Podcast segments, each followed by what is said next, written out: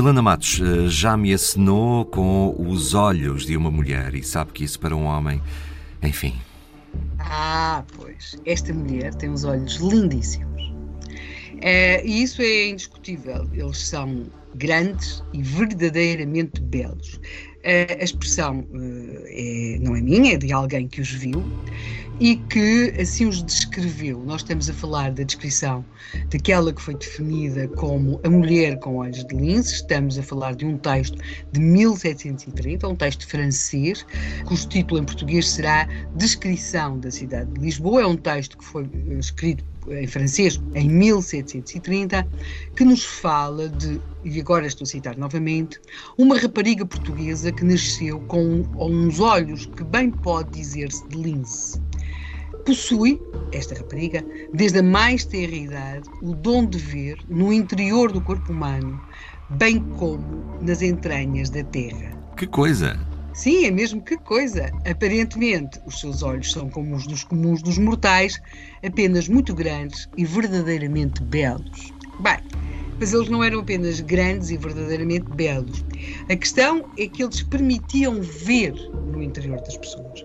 E o autor deste texto, desta descrição da cidade de Lisboa em 1730, diz que ela vê no corpo humano os abscessos e outras incomodidades e muitas vezes fica indisposta por ver o corpo das pessoas atacadas de doenças venéreas.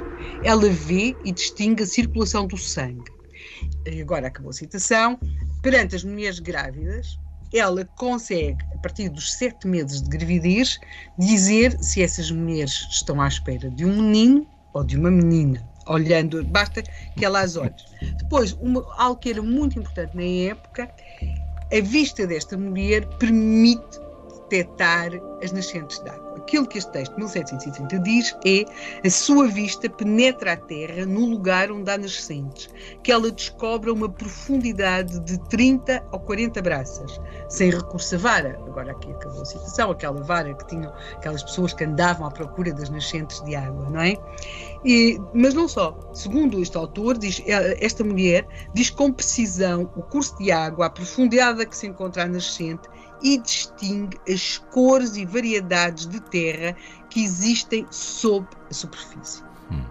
E o autor ainda vai dizer mais: este dom maravilhoso, esta mulher, só o usufrui enquanto está em jejum.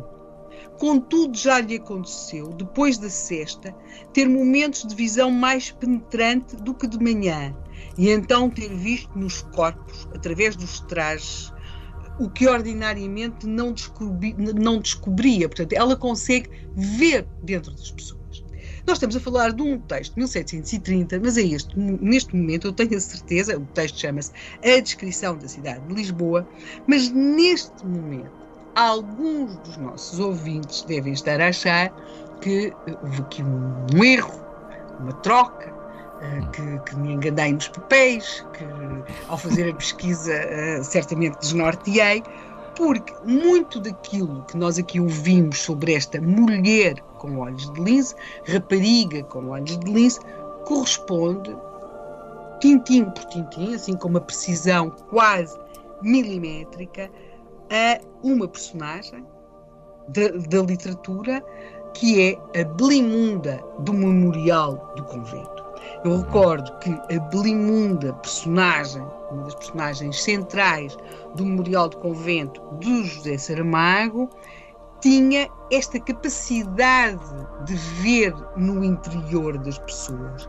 E, portanto, vamos, vamos lá ver, mas a Belimunda eh, surge muito depois, não é? E é uma personagem de ficção. Aquilo que nós temos aqui, esta rapariga, esta mulher com os olhos de lince, muito grandes e verdadeiramente belos, é alguém do século XVIII, Lisboa, 1730. Portanto, nós vamos esta semana ter aqui a companhia da mulher com olhos de lince, mas agora eu quero fazer-lhe uma pergunta muito pessoal.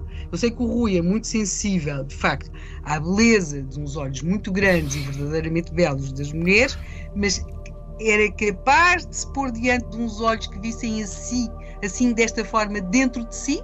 Eu corria a sete pés, sem dúvida, mas também lhe deixo a pergunta: hum, José Saramago terá então não inventado esta personagem? É disso precisamente que vamos tratar esta semana.